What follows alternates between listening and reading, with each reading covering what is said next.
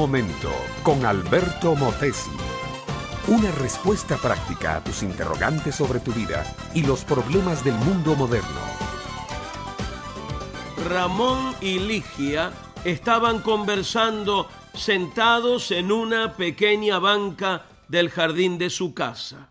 Ligia le dijo a su marido, ¿recuerdas mi amor cuando éramos novios y me dijiste un día que me amabas así como yo era? ¿Recuerdas que me dijiste que no querías que yo cambiara en nada porque era así como me querías?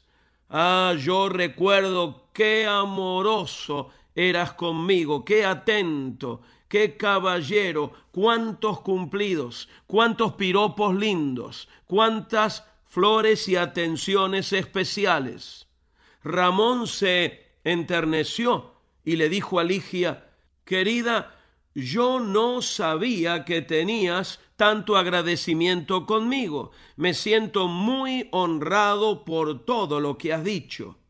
Pero en eso Ligia lo interrumpió y con otro tono le dijo, no, si yo no te digo esto para que me lo agradezcas, es que estoy enojada, estoy confundida y estoy totalmente desanimada. ¿Por qué si te gustaba tanto como yo era, por qué me quieres cambiar ahora? ¿Por qué reclamas de que soy así, pero debería ser así? ¿Por qué dices que antes era esto, pero ahora debo ser esto? Pobre Ramón, había venido por lana y salió trasquilado. Mi amiga, mi amigo, ¿sabías que los peores problemas en un matrimonio pueden venir cuando nos convertimos en misioneros maritales?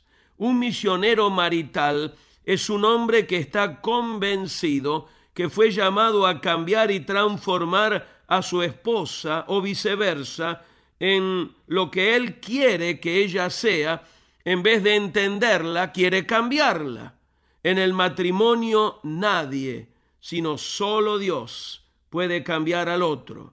En el matrimonio nos aceptamos como somos y tratamos de entendernos, ponernos de acuerdo y caminar juntos en la búsqueda de una misma meta. Mi amiga, mi amigo, tú no puedes cambiarte a ti mismo, mucho menos podrás cambiar a tu cónyuge.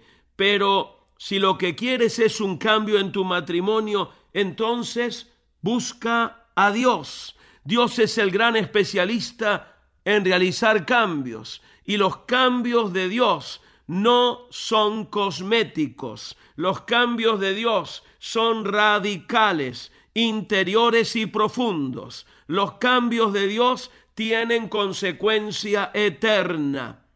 La Biblia afirma que cuando Dios cambia a una persona, esta persona ha vuelto a nacer.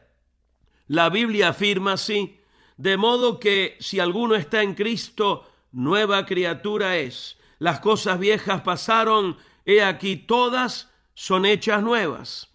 Para que esa novedad de vida se haga real, es necesario conocer a Cristo, es necesario recibirlo como el Señor y Salvador de la vida, es necesario tener fe en Él y arrepentirse para con Dios, confesando los pecados y aceptando el don de su salvación.